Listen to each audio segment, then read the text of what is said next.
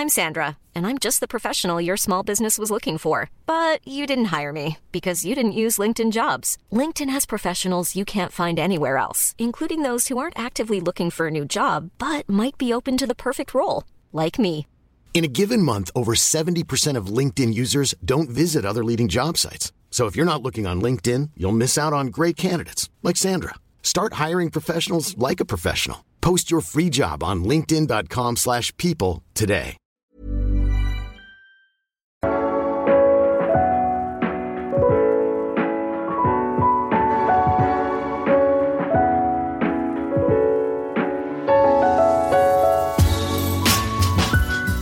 Bienvenue dans Tech Off, une émission proposée par les échos qui va à la rencontre des femmes et des hommes à l'origine des startups qui ont bousculé l'économie.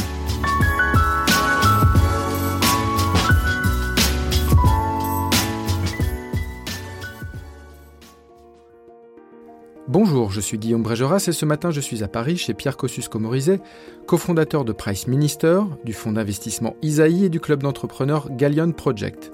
Durant une heure, il nous plonge dans les coulisses de sa vie d'ancien start comment il rythme son emploi du temps entre la découverte de nouveaux talents, la pratique de sport extrême, la lecture, mais aussi la musique. Ne lui demandez plus quand il lancera sa prochaine start-up. Pierre Kosciusko-Morizet a abandonné l'idée de consacrer tout son temps et toute son énergie à un seul sujet. Investissement, kitesurf, pilotage d'avion ou pratique de la musique, son emploi du temps est à nouveau plein. Longtemps effrayé par l'idée de s'ennuyer, le petit prince de l'Internet français évoque comment il a réussi à trouver un équilibre après avoir vendu Price Minister pour 200 millions d'euros en 2010 et quitté l'e-commerçant 4 ans plus tard. En fait, moi j'ai eu peur de, de m'ennuyer. Et, euh, et je pense que c'est assez humain en fait. Et, et en fait, c'est assez humain parce que ça correspond à, à ce que la société nous. nous- enfin, à ce que, à ce que collectivement on, on essaie de, de faire passer comme message aux, autres et, d'ailleurs notamment aux enfants c'est euh, euh, si t'es pas super occupé avec un but super précis, euh, euh, la vie fait pas de sens et tu t'ennuies. Moi, je pense que la vie fait aucun sens, mais que c'est pas grave du tout, et qu'en fait, si on passe du temps à en chercher un, bah, tant qu'on se rend compte, tant qu'on se rend pas compte qu'elle en a pas, c'est pas grave parce qu'on est en train de chercher.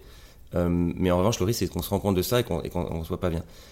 Pour moi, le sens de la vie, c'est de- de- de- d'en profiter, de faire du bien autour de soi aux, gens qu'on aime. Et donc, euh, euh, finalement, euh, comme j'étais j'avais fait ce constat-là il y a un moment, mais au moment de, quitter Rakuten, Price Minister, j'étais, j'avais un peu oublié, on va dire, ce truc-là. J'ai eu peur de m'ennuyer et donc j'ai, décidé avec mon associé Pierre Krings de, remonter une boîte. On s'est dit on va, on va remonter un truc.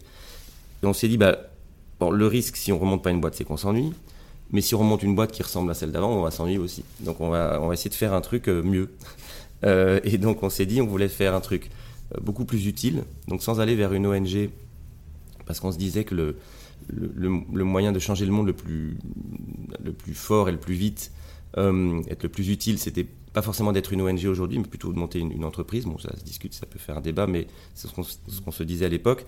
Donc on, on voulait monter une boîte qui soit utile, avec un rôle vraiment, on va dire, social, sociétal en tout cas, euh, qui, soit, qui puisse être très grosse, euh, parce que j'ai jamais mis beaucoup de limites à mon ambition, donc on s'était dit on va faire une boîte qui peut valoir 10 milliards, parce que tout le monde fait des licornes, tout le monde parle de licorne, on voulait faire une, décalicorne.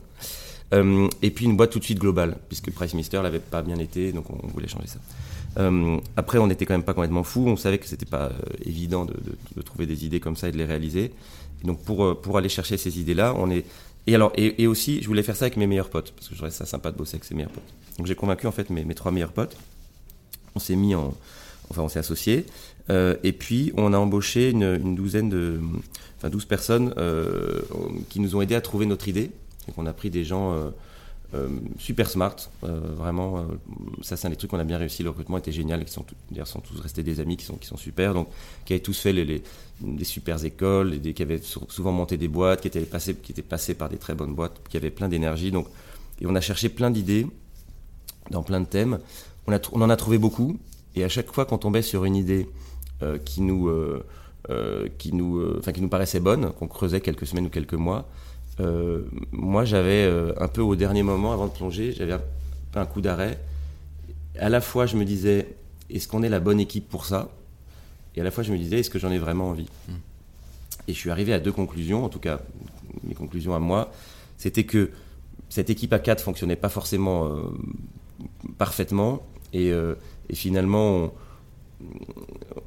enfin, finalement, pour monter une boîte, c'est peut-être plus simple parfois de se retrouver autour d'une passion, d'une idée précise, des profils un peu hétérogènes, et puis on y va.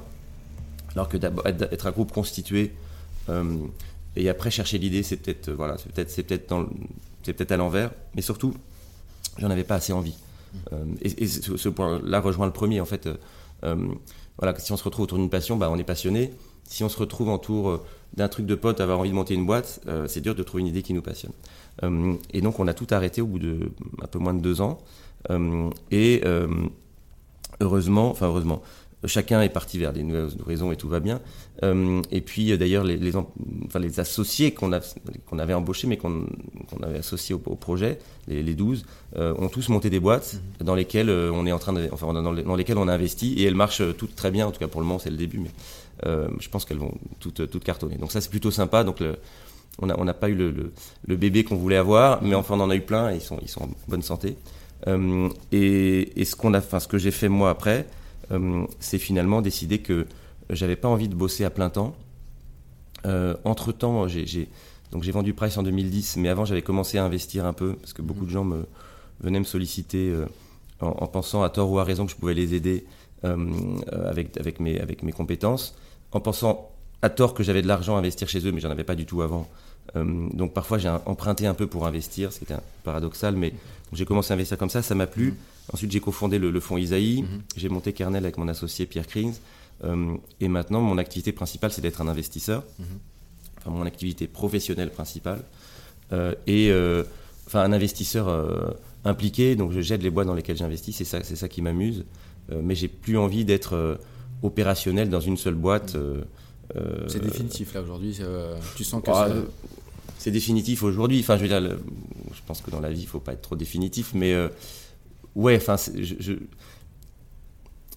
enfin, je pense que pour, pour que j'ai envie de, consacrer, euh, parce qu'après, il y, a différents profils d'entrepreneurs. Moi, je suis un, euh, je suis, suis pas le gars qui monte une boîte tous les ans. Hmm. Moi, quand je monte un truc, euh, j'y vais à fond. Ça, j'ai envie d'aller au bout du rêve, quoi. Hmm. Donc, au bout de l'aventure. Donc, ça veut dire que si je monte une boîte, c'est plutôt parti pour au moins 5, voire plutôt 10 ans.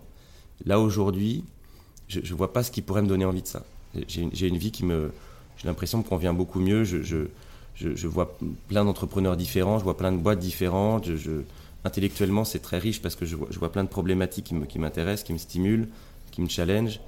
Et, euh, et, si je veux sur un coup de tête faire une semaine de kite, je peux quoi. Hmm. Euh, et donc, euh, ou, ou, voir mes enfants, ou faire de la musique, ou, ou lire. Enfin, j'ai une vie beaucoup plus intellectuellement beaucoup plus variée et, et, ça me plaît beaucoup. Parce que l'entrepreneur, il est quand même très focus.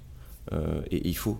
Hmm. et donc ça veut dire qu'intellectuellement, on, ben, on, voit moins de choses différentes. Quoi. Hmm. Toi, tu es un journaliste, tu vois des gens différents toute la journée. Quand tu montes une boîte, bah, si tu as 20 salariés, tu vois tes 20 salariés. Et puis, et, puis tu, c'est les mêmes problématiques qui reviennent très souvent. Quoi. Donc c'est, c'est génial d'être très focus comme ça, mais on n'en a pas forcément envie toute sa vie. Quoi. Et, moi, dans la phase actuelle, j'ai plutôt envie de m'ouvrir beaucoup, plus que ça. Et souvent, les investisseurs me disent, euh, lorsque un, entrepreneur vient nous voir, euh, ce qui est très intéressant pour nous, c'est de savoir qu'il attaque une problématique bien précise et qu'il apporte une solution. Mais est-ce que toi, tu as, des problématiques qui te stimulent aujourd'hui euh, vraiment ah plus que d'autres? Ouais, ouais. Alors, je suis pas, je suis pas dans la recherche de. je suis pas en train. voilà, il y a des moments dans ma vie où j'étais dans la logique de, de, vouloir changer le monde en ce moment, c'est pas ma logique. C'est-à-dire que j'ai plutôt envie d'aider euh, euh, les gens, euh, les gens que, j'aime ou qui me sont proches ou dont je me sens proche, que ce soit sur des thèmes personnels ou en investissant dans leur boîte, en les aidant à la développer. Donc c'est une, une envie, c'est une dynamique assez différente. Après, sur les thèmes, alors ce qu'on avait fait quand on avait voulu monter ce projet qu'on avait appelé PJX10, bon, c'était notre nom de code. PJ, c'est projet X, mais c'était pas pour faire une soirée, c'était 10, voilà, 10 comme 10 milliards. Et, et on, et en fait, on avait euh, identifié des thèmes mmh. Qui nous plaisaient particulièrement. Il y en avait six, on va voir si je m'en rappelle encore, mais il y, avait tout ce qui est en fait euh, alimentaire. Mmh. Je pense que le, on, s'alimente pas bien. Euh, et pourtant, bon, on fait partie des gens qui ont de la chance, hein, on vit à Paris, etc. Mais, mais même à Paris, même avec des moyens, même en ayant envie de bien s'alimenter, c'est difficile. Mmh. parce qu'on ne sait pas quoi acheter, on ne sait pas ce qu'on achète, on ne sait pas ce qu'il faudrait qu'on achète. Donc je trouve que c'est un très beau thème. Euh, là, j'ai pris par l'angle des gens qui sont un peu des, nantis. Puis évidemment, il y a l'autre angle du truc qui est nourrir la planète, la malnutrition ou sous-nutrition. Mais la sous-nutrition, on est en train de, à l'échelle globale, c'est en train de se régler en fait. Le problème, c'est plutôt la malnutrition, puis, comment ça scale dans, dans, le temps, comment c'est sustainable. Moi, je trouve ça passionnant. On a beaucoup regardé ça. Il y a plein de boîtes géniales. Euh, on n'a pas trouvé finalement euh, la boîte complètement enthousiasmante là-dessus. On avait regardé notamment l'élevage d'insectes euh, mhm. pour, pour, répondre à la, au, la problématique du mur de protéines. C'était vachement intéressant. Et pour l'aquaculture. Bon, on, on investit d'ailleurs dans une boîte qui fait ça, qui s'appelle Insect, qui fait dans, de l'élevage d'insectes, mhm. qui est super. Mais bon, on n'a on pas eu envie de nous de monter une boîte dans ce secteur-là. Donc il y avait l'alimentaire, il y avait la santé, la santé, évidemment, c'est assez vaste, mais euh, on, voit bien qu'avec la, enfin notamment la surpopulation, le, les problèmes d'environnement, etc. Il y, a des, énormes sujets. Après, c'est enfin arriver, débarquer dans la santé et dire je monte une boîte, c'est pas évident quand même parce qu'il y a, y a, ça veut dire probablement s'associer avec des, avec, des, avec des gens qui, connaissent mieux ces sujets-là. Euh, c'est pas un des thèmes qu'on a creusé finalement. Peut-être eu un peu peur de l'étendue du truc. Euh, l'éducation, c'est probablement le thème qui me passionne le plus en ce moment. Euh, notamment parce que j'ai trois gamins, mais aussi parce que euh, je trouve que c'est un des thèmes où la techno en fait a pas fait sa révolution. Euh, enfin, l'éducation n'a pas, pas, encore fait sa révolution grâce à la techno. et je, enfin, je vois voilà, la manière dont mes enfants apprennent. À la fois, il y a des choses géniales, et puis à la fois, il y a des choses, je me dis, mais c'est incroyable qu'ils apprennent encore cette chose comme ça. C'est archaïque. pardon Ça peut être archaïque. Hyper archaïque. Hmm. Hyper archaïque, et en même temps, le problème de l'éducation, quand, enfin, quand on a des enfants, c'est qu'on c'est rassurant qu'ils fassent les choses de la même manière que, la manière dont on les a faites. Donc en fait, on, est, tous, on est tous dans ce frein-là. On a envie de, leur acheter des iPads et puis quand ils passent 10 minutes dessus, on a l'impression qu'on est des mauvais parents parce qu'il vaut mieux qu'ils mettent la tête dans des livres. En même temps, nous, les livres, on les lit, euh, on les lit sur des Kobo, des Kindle. Enfin, donc en fait, c'est pas très simple, quoi. Mais, mais, et donc si on met ça avec, dans une logique avec une, des, des enjeux politiques et, et des, freins qu'on imagine avec l'éducation nationale et autres, si on, regarde le cas français, on voit bien que c'est très très compliqué. Mais, je trouve que ça, c'est vraiment le thème moi, qui me passionne le plus. Euh, dans les autres thèmes qu'on avait, il y avait l'énergie, on avait beaucoup regardé le solaire, il y avait l'immobilier, mais, mais pas au sens, euh, comme on l'entend en général, mais plus au sens les nouvelles manières d'habiter, donc coworking, co-living, enfin, pas que coworking, c'est aussi le, le, travail, mais. et là, il y avait pas mal de choses, je trouve, vraiment intéressantes. Euh, et puis, euh, et puis j'ai oublié le sixième, mais ça c'est normal. Euh, donc voilà, donc donc donc c'était ça c'est des thèmes. Enfin il y, a plein de thèmes sympas, mais mais je trouve que l'éducation et la et l'alimentaire c'est probablement les deux les deux qui me qui, qui me parlent le plus aujourd'hui. Et tu te souviens d'entreprises que tu as pu le transport aussi, pardon, c'était un transport. Ouais. Et tu te souviens d'entreprises que tu as pu croiser à ce moment-là où tu disais là ouais là j'aurais pu ouais, alors, là-dedans. Et souvent, on a investi dedans parce qu'on mm.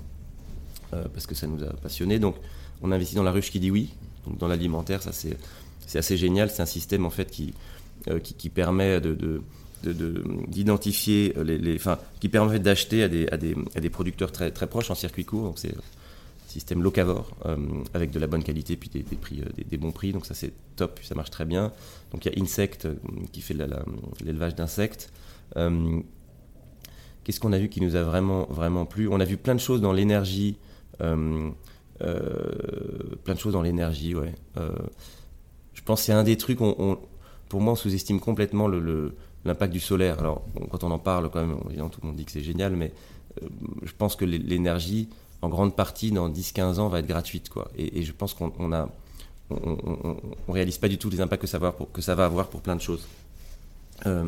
l'énergie solaire, quand c'est dans les, en, la finançant correctement avec les bons horizons, c'est l'énergie, enfin, souvent maintenant dans pas mal de parties monde, la moins chère de, loin. Donc déjà, une fois qu'on a dit ça, maintenant c'est vrai, quoi. c'est validé ça. Une fois qu'on a dit ça, on voit bien qu'il y a plein de choses qui, sont complètement archaïques dans la manière dont on produit notre énergie. Euh, mais, on voit aussi que, voilà, si, euh, euh, le solaire, comme c'est évidemment plutôt l'été, plutôt là où il fait chaud, et, puis que le jour, ben, on, comprend qu'il y a un enjeu de stockage et de transport. On comprend aussi qu'une fois qu'on a réglé ça, on aura probablement dans beaucoup de parties du monde et pendant beaucoup de saisons une énergie complètement gratuite.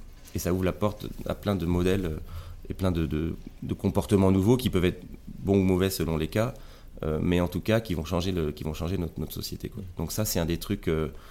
on n'a pas eu d'idée révolutionnaire là-dedans, mais c'est un des secteurs qui m'intéresse vachement. voilà, après, sur les, si je regarde un peu. Bah, on, a, on, a, on, a, on a investi, enfin, nos associés à moi qui s'appelle Renovation Man, ça c'est vachement intéressant. Donc c'était dans la thématique immobilière. Alors c'est un secteur qui, qui paraît peut-être pas très glamour comme ça, mais c'est tout ce qui est rénovation chez soi. Euh, mais c'est 60 milliards par an en France, c'est un marché énorme. Euh, et aujourd'hui, quand on fait une, on fait une salle de bain, en général, on demande à son voisin s'il connaît un bon plombier, ce qui fait aucun sens parce que le voisin, il a peut-être eu un plombier il y a 5 ans, et puis il n'en connaît pas un bon, il en connaît un tout court. Et donc, s'il n'a pas été trop mauvais, il dit, ouais, il était bien. Et ça, c'est l'essentiel du marché. Donc, c'est une plateforme qui permet de, trouver les bons, artisans avec euh, quelqu'un qui supervise les, chantiers, avec des systèmes d'assurance, etc. Ça, c'est vachement bien.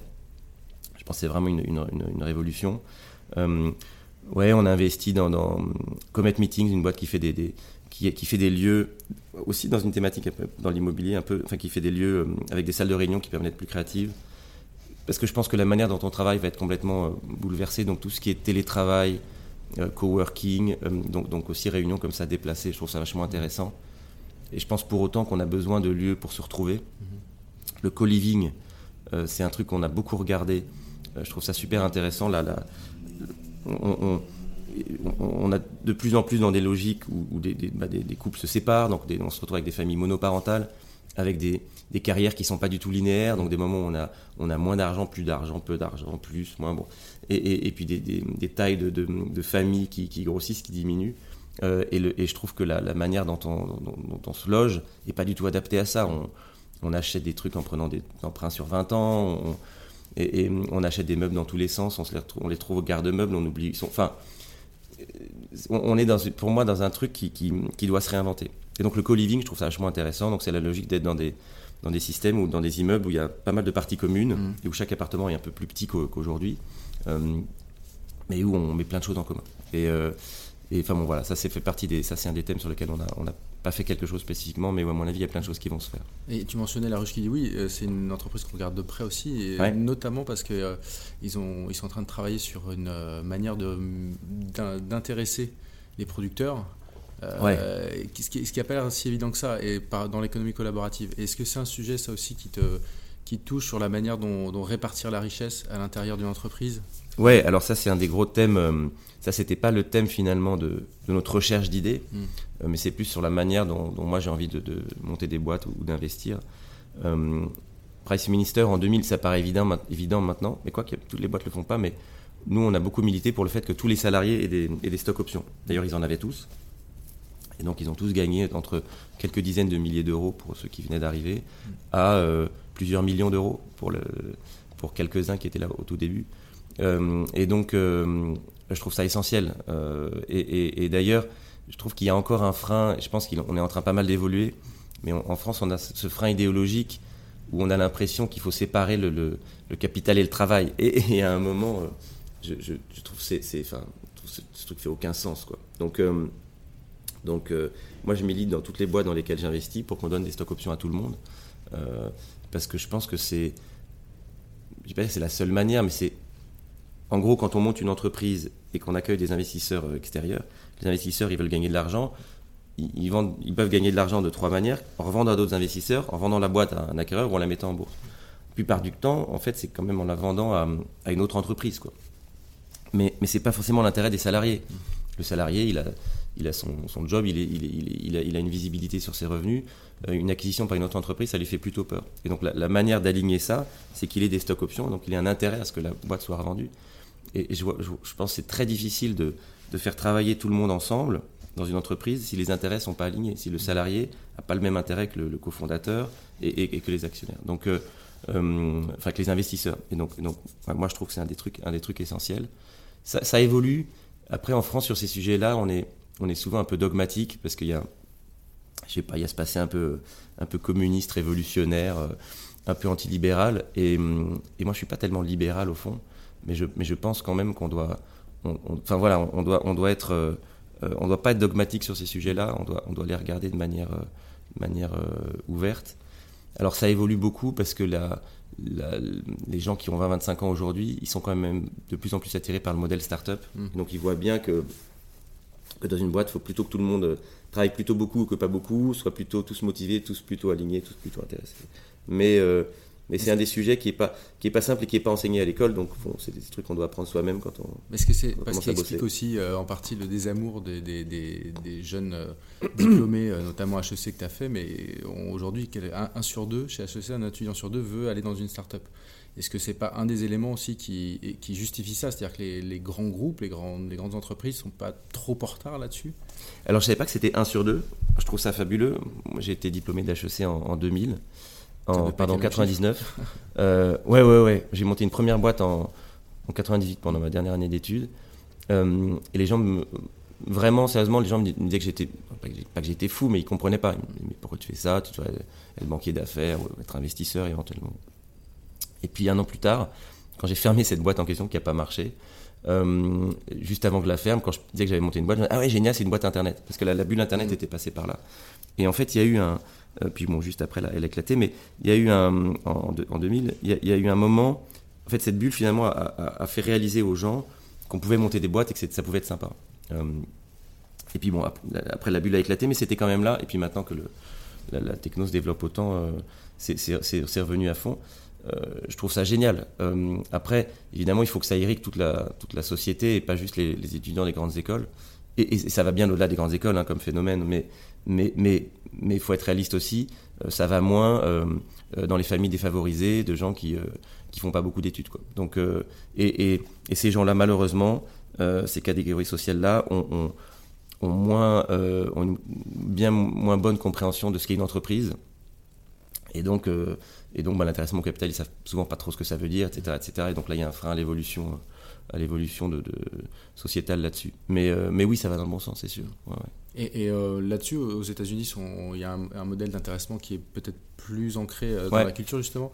J'en viens à ça parce que j'ai une question sur, sur ce rapport que tu peux avoir aux États-Unis. J'ai plusieurs personnes m'ont dit que euh, notamment euh, face à un journaliste qui te parlait à l'époque beaucoup d'Amazon et d'eBay, euh, tu avais piqué une, petite colère en disant arrêtez avec eBay et, Amazon, on a Price Minister. voilà. Et donc, et plusieurs fois, plusieurs anecdotes comme ça m'a raconté qui, montrent que tu avais peut-être un, rapport un peu particulier avec les États-Unis. Et je veux que tu m'en parles un petit peu. Ouais. Bon, c'était mon rôle de patron de, boîte française, mais, mm. mais je pense qu'on a un complexe d'infériorité par rapport aux. Enfin, une relation complexe en tout cas par rapport aux Américains. On fait les malins en disant qu'ils mangent des hamburgers gras et qu'ils et sont, pas sont, sont pas cultivés, qu'ils savent pas placer euh, la France sur une carte du monde, mais qu'ils n'ont pas voyagé hors des États-Unis. Et puis en plus, maintenant, ils ont eu Trump, donc on peut les, finir de les enterrer. Mais, mais hum, tout ça, c'est assez vrai. C'est vrai qu'il y, a plein d'Américains. Euh, disons que, pour avoir quand même vécu aux États-Unis, le, le, ça rentrait trop dans les gros clichés, mais l'Américain, entre guillemets, moyen, il n'est pas très ouvert sur le monde, il n'est pas très cultivé, euh, il vote d'une manière qu'on ne comprend pas et qu'on n'a surtout pas envie de comprendre, euh, dans lequel on n'a surtout, pas envie qu'elle nous arrive euh, ici, mais, mais, mais, hum, mais pour autant, on est quand même fasciné par les grands gratte-ciel à New York, la culture américaine, Starbucks et McDo qu'on nous, nous, nous, voit dans toutes les séries américaines et dans les, dans les films qu'ils nous envoient, et, c'est quand même la culture dominante dans le monde aujourd'hui. Donc euh, évidemment, dans la techno, euh, ils ont créé la plupart des boîtes qui, dominent le monde, à part quelques boîtes asiatiques. C'est quand même les Américains qui les ont créées. Et c'est eux qui font, euh, bah, qui font le marché des, des M&A. Donc, donc, donc, souvent, quand on monte une boîte en, Europe qui fonctionne bien, la sortie, c'est de se faire acheter par une boîte américaine. Donc, ou encore mieux d'être coté sur Nasdaq. Mais tout ça, c'est c'est bon, ça, finit assez vite aux États-Unis. Donc, moi, ce qui me, moi, moi, ce qui m'avait énervé, c'est effectivement qu'il y avait des, des journalistes en fait, cette, cette hantise que je trouve assez française, cette peur du journaliste de faire de la publicité pour une boîte. Cette idée qu'en fait, euh, euh, quand il cite une boîte, il lui fait de la pub. Alors, oui, évidemment, et quand on est entrepreneur et qu'on passe du temps avec des journalistes, c'est pas juste pour être sympa avec eux, c'est parce qu'on veut faire parler de notre boîte, etc. Mais pour autant, je pense qu'il faut. Euh, enfin, on pourrait être plus décomplexé. Enfin, les journalistes, certains journalistes pourraient être plus décomplexés là-dessus. Et ce qui m'avait choqué, c'est que ils avaient peur de parler d'une boîte française parce qu'ils avaient l'impression de faire de la pub pour la boîte française, mais parler d'une boîte américaine, c'était pas grave. Et, ça, moi, ça m'énervait énormément. Et donc, notamment à la télé, où, il y avait un truc de quand on parlait d'une boîte, il fallait citer deux de ses concurrents. Les boîtes françaises, ils le faisaient à chaque fois. Les boîtes américaines, pas de problème. parce que c'était soi-disant des référents, des symboles, des machins. Et, ça me gavait, et, et, et donc ça m'énervait à chaque fois. Et, mais c'était, c'est pas que ça. Moi, je me, je me rappelle de Joël de René, qui est par très sympathique. Il fait du surf en plus, je trouve ça génial. Il faisait des conférences, il parlait que de boîtes américaines. Parce qu'il voulait faire un peu l'américain, un peu branché, etc. Et donc il était là. Euh, et je vais pas les citer, parce que moi je cite pas les boîtes américaines, ça m'énerve. C'était mes concurrents à l'époque. Et donc il citait toutes les boîtes qu'on a en tête comme ça en, faisant comme si euh, avait pas de boîte française. J'étais allé le voir à la fin du compte, je dis, vous connaissez telle boîte? Donc vous connaissez Price Mister, vous connaissez ces discounts, vous, avez entendu parler de la Fnac? Et il me dit, bah oui, pourquoi? Et pourquoi vous les citez pas? Ah non, mais euh, euh, oui, non, mais je veux parler de, de, de des, modèles technologiques, etc. Et, oui, comme le marché américain est plus gros et comme ils ont, ils ont un peu d'avance en technologie parce qu'ils ont un écosystème plus fort dans la Silicon Valley, eh ben, ils ont des boîtes plus grosses. Et alors ça veut dire quoi? Ça veut dire qu'on va parler que d'eux et, on va se mettre en dessous en, leur, en, leur, jetant des fleurs. Quoi. Donc moi ça me, ça me gave, ça me gave toujours un petit peu. Après, la différence c'est que honnêtement, on parlait de, on peut les citer maintenant, mais on parlait d'Amazon avant qu'ils arrivent en France. Moi, les journalistes français me parlaient d'Amazon euh, euh, avant qu'ils soient là, quoi. Et, et ça fait d'ailleurs que c'était une des marques préférées des Français, même avant leur arrivée. Ça, c'était le cadeau des journalistes. Le cadeau des journalistes à cette boîte. Parce qu'à l'époque, il n'y avait, avait, pas de réseaux sociaux, etc. C'était pas de bouche à oreille. On parlait pas de façon. Il n'y a pas de bouche à oreille, c'est une boîte qui c'est une marque qui n'est pas là. Donc c'était juste les journalistes qui avaient passé leur temps à dire que cette boîte était géniale. Donc, donc euh, Amazon peut les remercier. Mais, euh, et, et, il me disait, non, non, mais c'est pas de la pub, euh, c'est une marque qui est déjà connue. je trouvais ça d'une, pour certains d'une bêtise ou pour certains d'une forme de, de finalement un peu de désinvolture euh, assez, assez, assez crasse, assez grave, parce que finalement c'est une manière de dire euh, on, on, fait comme si on se rendait pas compte qu'on avait ce, ce, ce, pouvoir de, de, de, faire la, de faire la promotion des boîtes. Donc, euh, Mais est-ce qu'il n'y a pas, pour aller encore dans ce sens-là, euh, aujourd'hui, quand tu vois Zenly qui est racheté mhm. par Snap, c'est 250 millions, je crois, on, parle de, on, parle de, ça, comme somme, qui, est plus important que, que Rakuten a mis pour acheter Price il y a 8 ans. Mhm. Euh, est-ce qu'il n'y a, a, pas encore cette part un peu de rêve, de mythe, en tout cas autour de ces boîtes américaines, capables de mettre des tickets incroyables? Mais c'est pas un mythe. En fait, la réalité, elle est, elle est bien là, et c'est la réalité qui est triste parce que, faut que les journalistes en parlent ou pas, c'est la vie. Euh, et puis, il y a de toute façon le, voilà, de même que l'acteur américain, l'actrice américaine, ça peut faire un peu rêver. Et, dans le cinéma, on a tendance parfois à à, dénigrer le cinéma français et, à, plus parler. Il y, a ce truc-là. Mais la, réalité, en fait, qui, est, le, vrai sujet, c'est que le marché français est assez petit, euh, que le marché européen, et ça, c'est des, Je fais beaucoup moins de médias depuis quelques années parce que j'en ai fait peut-être un peu, dire trop, mais ça m'amuse moins. Mais, mais je, vais, te dire la, un peu la théorie que j'avais il y a 10 ans, qui malheureusement pour moi est encore juste. Quoi. Et en gros, en France, on a euh, un marché français qui est, donc assez petit. On a un marché européen qui est plutôt assez grand. Sauf qu'en fait, l'Europe, c'est très compliqué. C'est-à-dire, l'Europe du business n'existe pas. Bon, déjà, c'est des langues différentes, mais ça, on va pas changer de langue. Par contre, c'est du droit du travail différent, du droit des sociétés différent. Il y a le, côté harmonisation européenne, mais ça va à des vitesses différentes dans chaque pays. Donc, c'est un peu le bordel. Euh, et donc, en fait, une boîte qui se lance en France, elle touche 60 millions de personnes. En général, elle démarre par la France. Alors, c'est de moins en moins vrai, mais quand même aux États-Unis, ils doivent être 300 millions, à peu près, je ne sais plus exactement. Donc évidemment, comme on est sur des business, sur des business de coûts fixes, en gros, ça, coûte pareil de faire une techno qui touche 10 euh, personnes ou, 2000. Donc euh, la boîte qui se lance aux États-Unis, elle va tout de suite, rapidement être plus grosse. Euh, et comme historiquement, il y a eu, à cause de ça notamment, il y a eu plus de boîtes plus grosses aux US, elle va aussi lever plus de fonds. À la fois parce que son marché est vraiment plus gros, puis à la fois parce que les, fonds, ils peuvent justifier des. Historiquement, regarde, bah, il y a eu des, des meilleures sorties, des meilleures valos, des boîtes plus grosses, etc. Et donc, au bout de deux ans, la boîte américaine, qui sont souvent. Moi, je trouve qu'en France, on a des entrepreneurs de très très grande qualité. Et honnêtement, on n'a rien à, envier aux États-Unis, aux Américains là-dessus. Même, je pense qu'on a, en termes d'entrepreneurs, de, créativité et de, qualité d'ingénieur, je pense qu'on est au-dessus des États-Unis. Euh, et enfin, je, suis même assez convaincu de ça. Euh, et donc, on a souvent des meilleures équipes en France qui arrivent à, mieux dépenser, à être plus efficaces, à, itérer plus vite pour trouver leur modèle. Mais aux États-Unis, le marché est tellement plus grand, ils ont tellement plus d'argent qu'ils se retrouvent un peu plus gros, euh, sur des valos en plus plus grandes, même à taille égale. Et donc l'américain finit par acheter le français. Et ça, euh, euh, ça c'est. Pour moi, pour changer ça, il faudra arriver à avoir un, marché local des boîtes françaises qui soit le, à minima l'Europe, voire le monde. Alors c'est quand même le cas de, plein de boîtes, parce que de plus en plus, il y a des boîtes qui, qui ouvrent directement, qui s'ouvrent directement au, au, monde. Après, c'est sur des modèles qui doivent être complètement intégrés avec les, les GAFA, donc Google, Amazon, Facebook, Apple, bah, c'est plus facile quand on est en Silicon Valley que quand on est en France. Mais, quand tu vois ça, va, ça, va, quand même dans le bon sens, je dirais. Mais quand tu vois les rachats, donc on a mentionné euh, celui de Zenly, mais d'autres, euh, et quand tu vois les montants, est-ce qu'aujourd'hui, toi qui as, qui a eu beaucoup, beaucoup d'ambition, mhm. est-ce que tu euh, regrettes pas d'avoir vendu à ce montant-là, à ce moment-là Est-ce que tu penses que tu aurais pu l'amener plus loin encore? Alors j'aurais pu, c'est clair. En fait, après, nous on était sur un marché particulier quand même. je vois, parfois, je vois, alors je vois des entrepreneurs français qui vendent, à mon avis, trop tôt. Euh, j'en connais et, je, leur dis toujours es en dans, tu diriges une boîte que tu as créée qui est en train d'exploser, pas que en France, là je parle de. Mm. Et, tu, tu es à une période de ta vie qui est fabuleuse. Euh, tu as encore plein de valeurs à développer, plein de, tu as un monde à transformer. Et pourquoi tu vends quoi? Et, en fait, c'est vrai qu'il y a un côté un peu. Je pense qu'on nous a un peu moins mis dans la tête quand on était petit qu'à des Américains, je veux dire parfois, tu vas changer le monde, etc. Il y a un peu moins de logique de euh, je fais un peu de cash, donc je vends un peu d'actions, et puis je repars pour une aventure. Ça, c'est en train un peu de changer maintenant. Les fonds acceptent de plus en plus de. Notamment chez Isaïe, on, permet souvent maintenant à des entrepreneurs de, faire gagner un peu d'argent, en gros, et ça leur permet de, se dérisquer pour continuer à, prendre des risques. Donc forcément, le, Léonas, mais pour emmener la boîte au, next level, euh, au niveau d'ensuite, au niveau d'après, pour être français.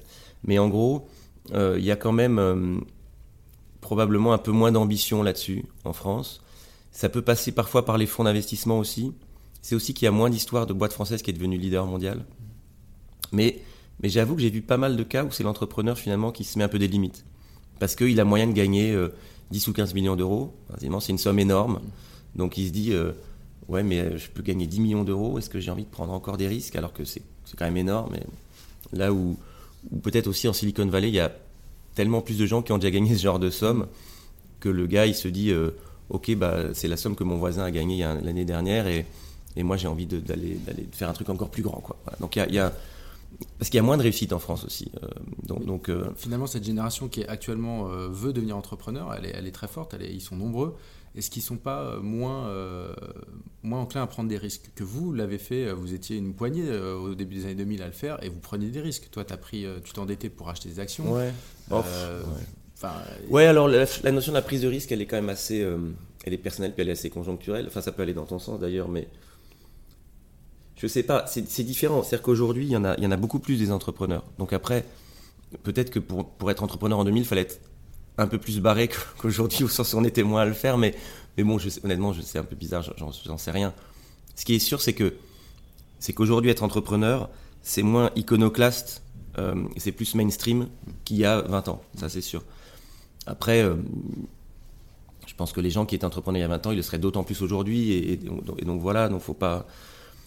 Moi, je pense que c'est un peu une question quand même de, de masse critique, c'est-à-dire aussi, et de modèles. Si tu as autour de toi plein de gens qui te disent mais ne vends pas ta boîte, continue, porte-la le plus loin possible, bah, tu as plus envie de le faire que si tu as juste trois gars qui ont vendu leur boîte et qui disent que c'est super d'être en, en vacances. Donc euh, euh, je pense qu'on a... Il y a un truc en Silicon Valley aussi, c'est que, comme je disais tout à l'heure, mais il y, a tellement de gens qui ont fait tellement de succès que quelque part, c'est normal, enfin c'est pas normal, mais voilà, avoir vendu une boîte et avoir gagné 10 millions, c'est rien d'exceptionnel. Donc on a envie de, faire encore plus. Donc on est moins, on est, moins, euh, et on se compare quoi qu'on en dit. L'être humain est comme ça. Donc euh, en France, on est, moins poussé à la réussite euh, que ça. Alors il y a de plus en plus d'Américains, de Français pardon, qui vont développer leur boîte aux US.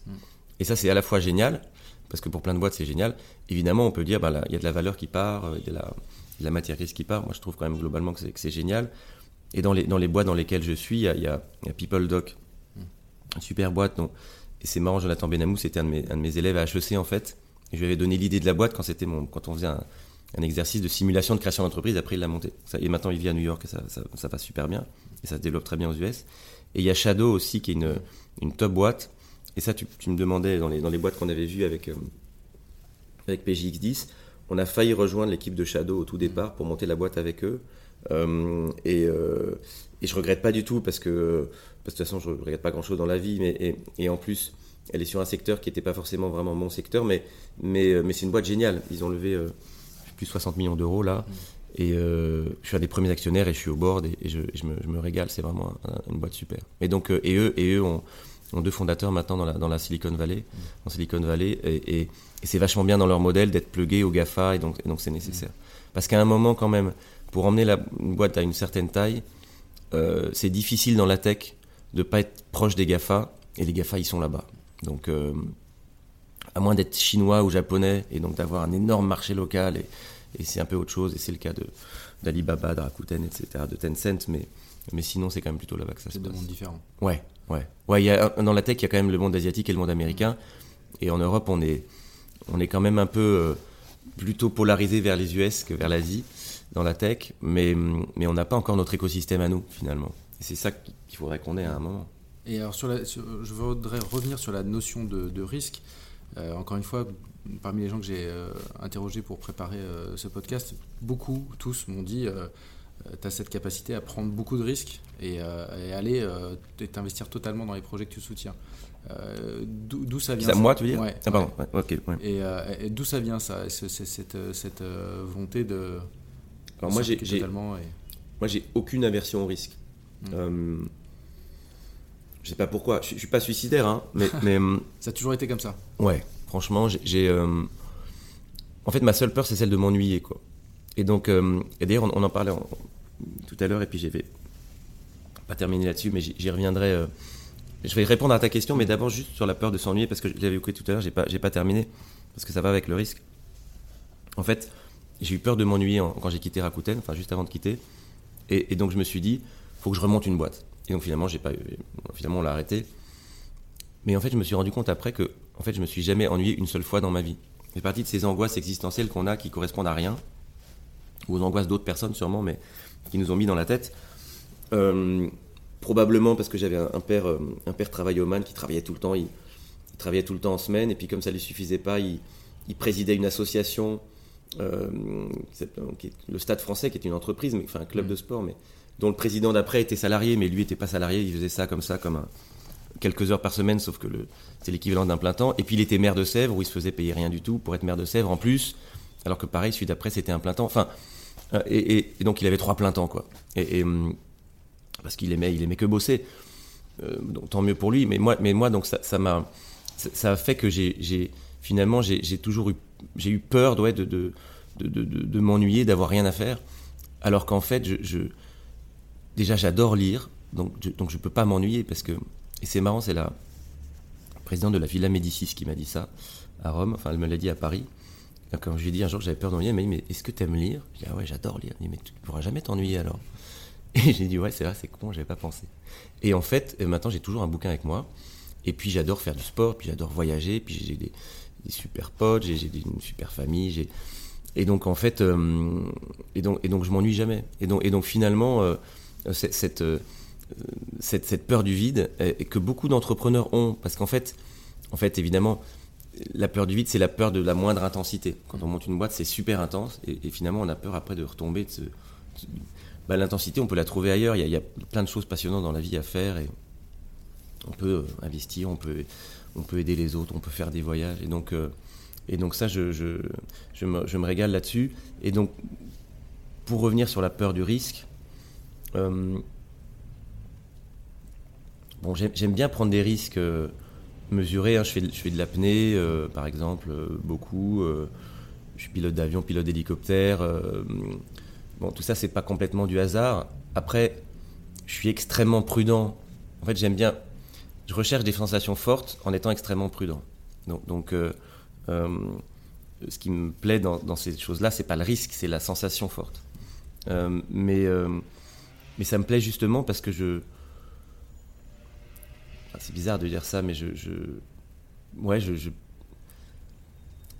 Euh, je prends un exemple. J'ai toujours été meilleur en. Il y a des gens, quand tu fais, passes des concours ou des examens, la plupart des gens sont moins bons à l'examen que le reste de l'année. Moi, je suis toujours meilleur à l'examen. Parce qu'en fait, je stresse pas du tout, je suis hyper concentré, ça se passe bien, quoi. Et c'est, ça a toujours été comme ça. Et, et quand il y a, des, quand y a des, des, réunions super importantes, des grosses négociations, euh, je suis toujours. Euh, enfin, ça, ça m'excite tellement que je, suis, que, que, je suis plutôt pas mauvais, quoi. Parce que je, je, je suis hyper calme, hyper. Et, et, et, et, on peut appeler ça le stress. D'ailleurs, un petit peu de stress, ça augmente les, les performances. Mmh. C'est ce truc qui, qui fait que es en. Tous tes sens sont en, en, éveil, un peu. Un peu, un peu voilà, tu es un peu au-dessus du truc et tu. Et tu et tu captes plus d'informations, tu les processes plus vite et tu es, plus présent. Et, et moi, j'aime bien cet état-là, et donc j'aime bien, euh, euh, j'aime bien prendre des risques pour ça. Mm. Euh, et après, encore une fois, comme je, je trouve que la vie est belle et qu'il faut qu'elle soit longue, je prends des risques mesurés.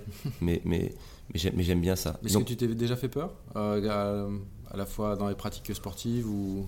Ouais, je me suis fait peur, ouais, ouais, je me suis fait peur, mais,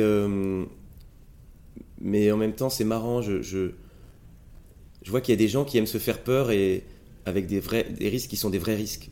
Moi, j'aime me faire peur en sachant qu'en fait, j'ai quand même fait attention à ne pas pousser le truc trop loin.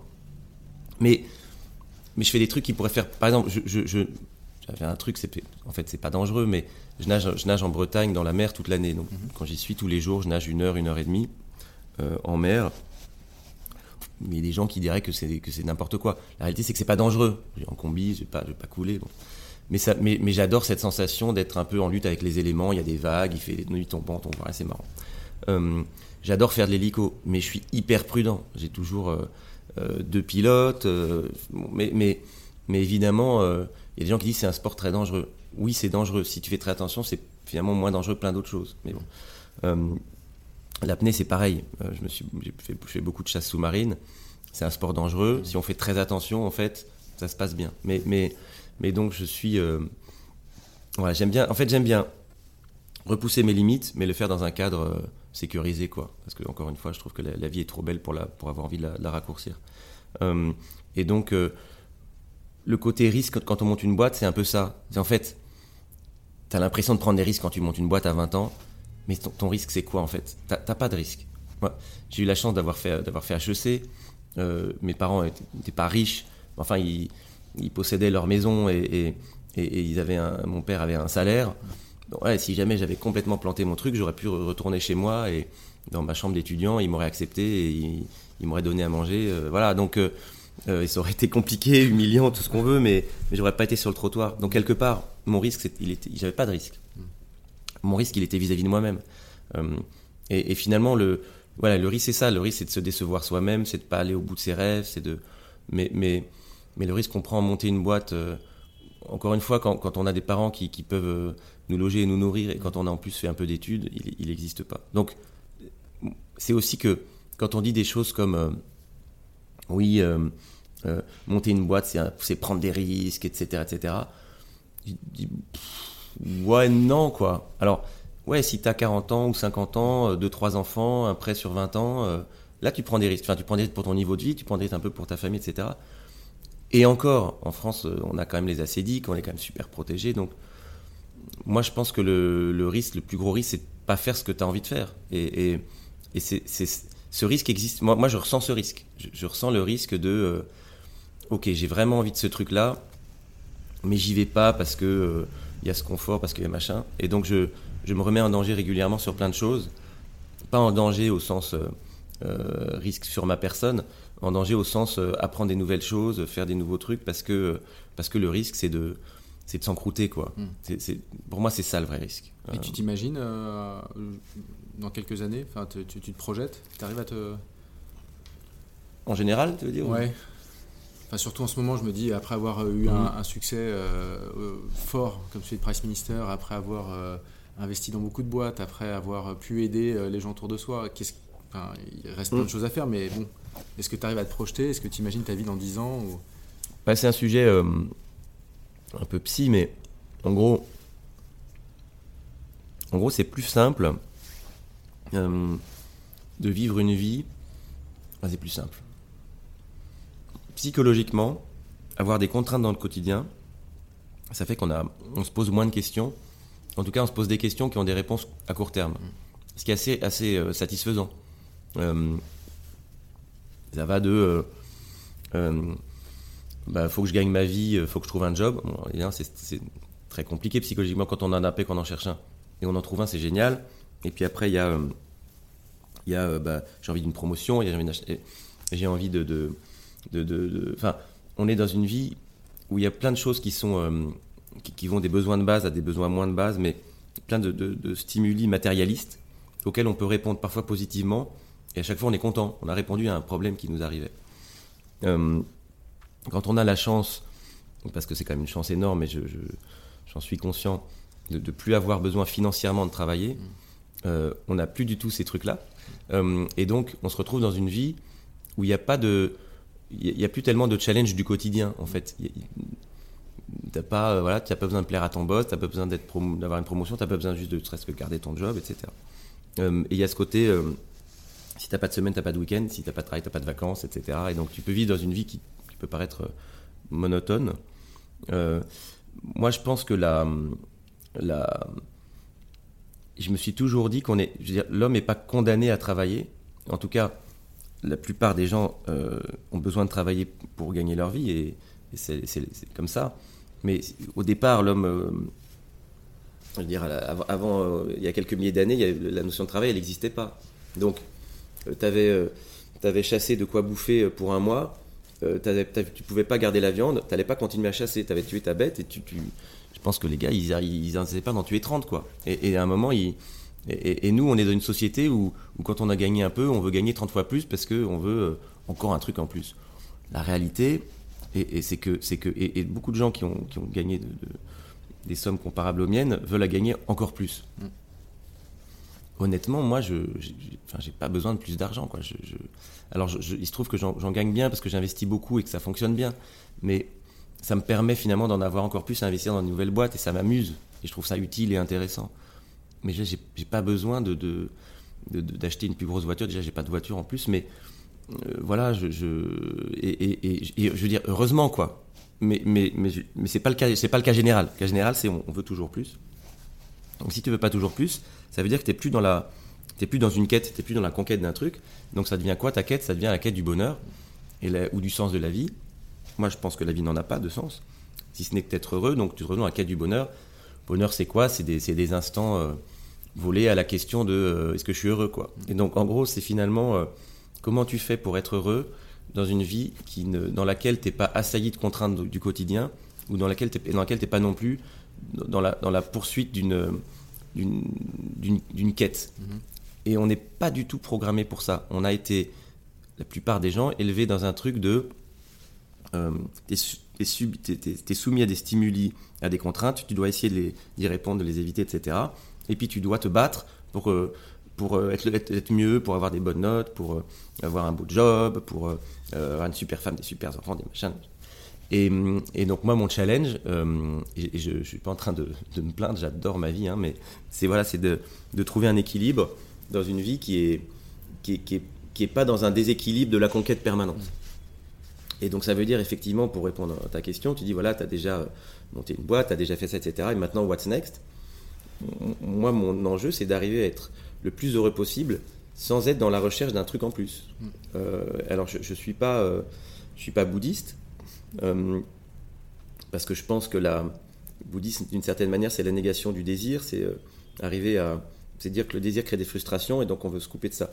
Moi, je veux surtout pas ça. Moi, je, je veux au contraire entretenir mes désirs, entretenir mes envies euh, et, essayer d'avoir de plus en plus de désirs auxquels je peux répondre et que ce soit des désirs qui, me, qui, en, qui en amènent d'autres, donc qui me développent d'un sens positif et qui fassent du bien autour de moi. Donc, donc ça veut dire euh, bah, par exemple, euh, me nourrir intellectuellement, donc euh, faire beaucoup lire, je lis beaucoup, je fais beaucoup de musique, je vois beaucoup de gens qui m'ouvrent la tête, je, m'occupe beaucoup aussi de, de, moi, donc je fais beaucoup de sport, j'ai remarqué que ça me faisait beaucoup de bien.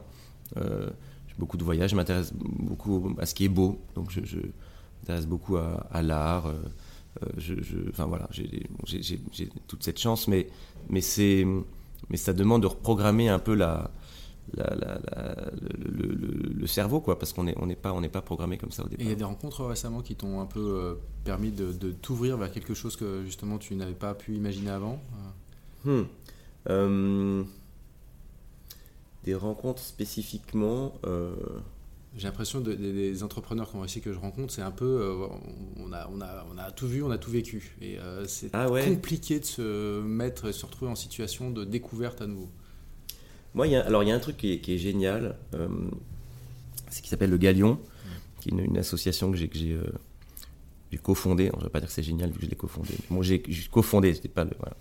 Et je suis, au, bord du truc depuis le début, c'est vachement sympa. Et en fait, l'idée, c'est de regrouper des entrepreneurs euh, euh, français ou basés en France, enfin, ou, ouais, pour le moment en tout cas, qui, enfin, pas tous basés en France, mais je veux dire qui qui ont cette culture en commun en général, et qui veulent euh, développer des boîtes très, très, enfin, le, plus loin possible, et de se retrouver ensemble pour faire des sports de glisse, notamment du kite, euh, mais de, beaucoup de parler de nos problématiques et d'aider à, se développer, etc. Et là, au Galion, j'ai rencontré plein de gens, plein de gens très sympas, et, ça c'est très, très, excitant. C'est très excitant aussi de rencontrer des gens des phases différentes de la vie, parce que euh, cette excitation que j'avais de changer le monde au quotidien il y a 30 ans, c'est plus une excitation que j'ai aujourd'hui mais justement, j'ai, fait exprès, j'ai voulu m'en déprogrammer. Et, rencontrer des gens qui sont dans cette phase-là, bah, je trouve ça génial. Euh, parce que ça me rappelle ce truc-là, et puis c'est, une énergie que, j'aime beaucoup. Et il y en a certains qui me disent qu'ils, aiment bien me, rencontrer justement et parler avec moi parce que, parce que justement j'apporte une autre énergie, un truc un peu différent. Et ça c'est sympa. En fait, euh, ça, ça ouvre finalement vers des... Et puis, ça permet de discuter de problématiques qui sont qui sont plus les mêmes les mêmes les, les miennes pardon je vais y arriver aujourd'hui et qui en même temps comme le monde a pas mal changé en 10-20 ans de toute façon euh, sont, sont plus les mêmes tout court parce que le, on, ne vit pas les choses de la même manière. Mais j'aime beaucoup je rencontre pas mal d'artistes maintenant je trouve que c'est euh, ça ouvre pas mal euh, des sportifs aussi après je en tête? Oh, ben, au Galion on a Alex Kazer qui est un gars assez génial qui est le le recordman de, euh, enfin le, ouais, le recordman de vitesse, euh, de, vitesse sans, sans, moteur en gros. Enfin c'est en kite euh, et donc il est allé à je sais plus, 105 km/h, 106 km/h. Et, et, en fait il vient avec nous sur les sur les breaks, on appelle ça des breaks, nos, nos courts séjours avec le galion. Et il fait le, il s'occupe de toute la partie sportive et donc c'est un mec assez génial. C'est hyper intéressant de parler avec quelqu'un comme ça parce qu'il est, c'est à la fois un sportif et à la fois quelqu'un qui, qui comprend, euh, enfin qui a une notion de, business aussi, et donc qui organise euh, euh, vachement sa vie autour du sport et de, ce qu'il veut réussir à faire, etc. Et ouais, ça c'est sympa. après, j'adore moi rencontrer des entrepreneurs qui ont 22, 23, 24 ans parce que je trouve qu'ils sont, ils ont, ils ont pas de limite. Et, et, j'essaye moi de ne pas me mettre de limite, mais, mais, mais, je vois bien que le temps qui passe peut nous en mettre. 40 ans, j'ai bon, 40, j'ai l'impression de ma tête d'en avoir 20, donc ça va. Mais je vois bien des gens de 10, 20 ans de plus, et je vois bien que peu à peu, ils se mettent des limites, et je, fais bien attention, enfin j'essaye en tout cas de ne pas m'en mettre, parce que c'est sympa, quoi. La naïveté, c'est ça qui fait aussi qu'on sort un peu de sa, de sa coquille, quoi. Donc, euh, donc j'aime bien voir des gens, euh, des gens beaucoup plus jeunes, euh, ou aussi des gens beaucoup plus âgés, beaucoup plus sages. Moi, j'ai toujours eu des amis de, de tous les âges, parce que je trouve que la chaque âge a sa, c'est dur de dire ça. Chaque âge a sa sagesse. Ça vaut, les archi, les chaussettes de l'archiduchesse. Donc chaque âge a sa, sa C'est vachement dur. Je le refais. Tu arrives toi? Non, mais je vais pas essayer. pas essayer, c'est trop facile. Donc les, les, auditeurs peuvent le faire. Chaque âge a sa sagesse. Et donc, euh, et donc ouais, j'aime bien, euh, j'aime bien ça. Ouais. Et puis des gens de pays différents.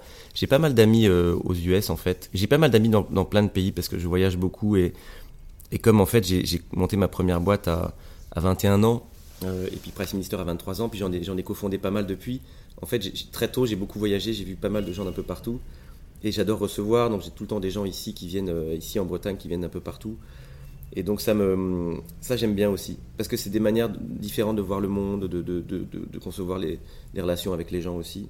Euh, même si je me sens très français, je trouve que là, il y, a une profondeur dans les relations qu'on a, en, enfin, qu'on construit avec des Français qui sont géniales, qui, sont, qui, mettent beaucoup plus de temps à arriver avec des Américains, par exemple, qui sont souvent très sympas mais plus superficiels. Ça, c'est un énorme cliché, mais il y a un peu de ça quand même dans la réalité.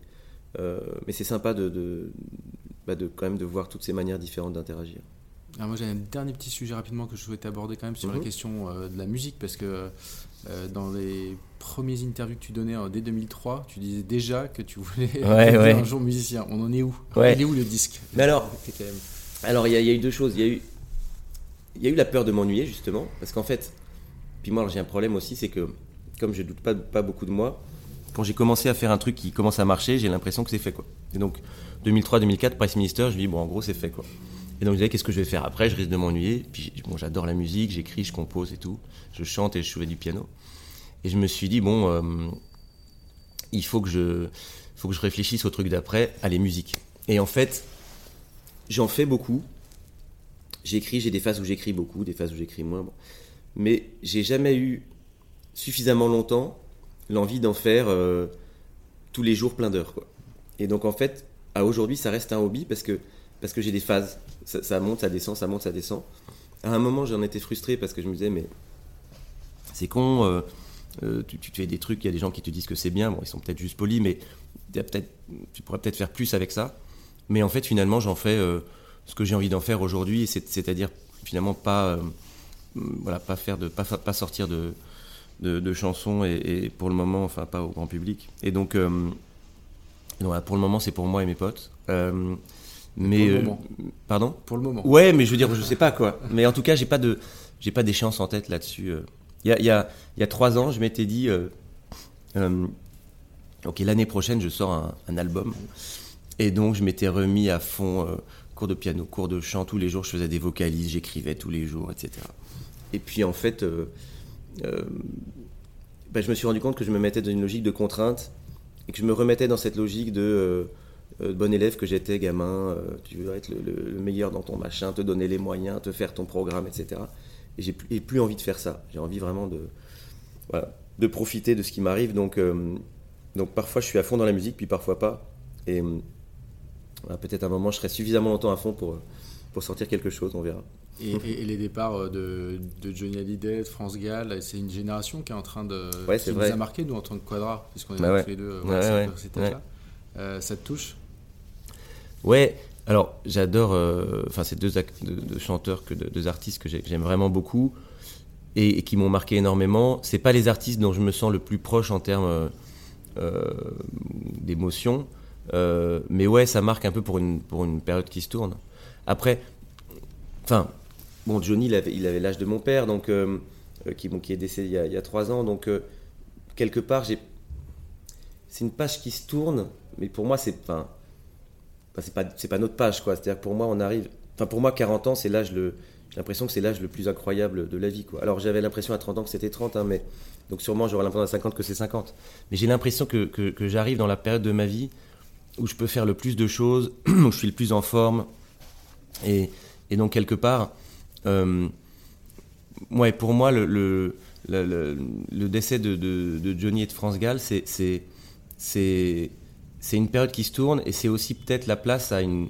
C'est surtout la place à une nouvelle période, euh, notamment d'artistes qui émergent, quoi. Et, et je pense qu'en termes. Je pense que musicalement, on, pour, moi j'ai la conviction qu'on arrive ou qu'on est déjà d'ailleurs dans une période foisonnante. Bon, c'est ça n'a jamais été aussi peu cher de faire de la musique. Parce de toute façon, faire de la musique, c'est pas très cher. Euh, et on, la peut, on peut la diffuser gratuitement sur Internet au plus grand nombre. Et après, en plus, bon, ben voilà, si ça, diffuse bien, on peut toujours avoir une maison de disques qui vous repère et qui vous aide à, professionnaliser, à diffuser encore mieux le truc. Mais bah, c'est fabuleux, quoi, quand on voit des, je sais pas, des artistes comme Petit Biscuit, le, gars fait son truc chez lui, je crois qu'il avait 15 ans, et puis il a X dizaines de millions d'écoutes au bout de quelques mois, c'est incroyable. Et c'est et il y a des artistes en France qui sont, qui sont fabuleux, je trouve, euh, euh, hyper, hyper créatifs. Euh, avec, des, avec des vrais beaux textes. J'adore la, la, chanson française à texte. Donc il y, a Fauve, alors en, ce moment, euh, ils, font, ils, font, ils font pas de choses juste maintenant, mais il y a Fauve, il y a Feu Chatterton, il y, y, a des artistes comme ça géniaux. Et je trouve que c'est euh, assez top. Donc, alors moi j'adore aussi la chanson des années 70-80, donc, donc oui, Johnny et France Gall, ça me touche. Mais, mais j'attends aussi avec impatience les, les nouveaux qui vont sortir. et je pense que on peut en plus toucher un public. Enfin, on peut aller vers encore plus de, créativité qu'avant, parce que finalement, grâce à la technologie, comme on peut diffuser euh, gratuitement, eh ben, on peut arriver à toucher des publics qu'avant on n'arrivait pas à toucher ou dont on ne savait même pas qu'ils existaient. Quoi. Et donc ça peut permettre l'émergence de talents vraiment, euh, vraiment uniques et créatifs. Ça, je trouve, c'est très, très excitant. Pierre, merci beaucoup. Merci.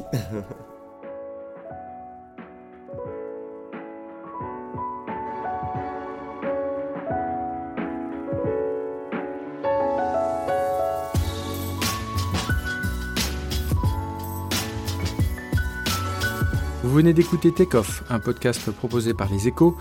Je vous donne rendez-vous dans deux semaines pour un prochain entretien avec une personnalité de la French Tech.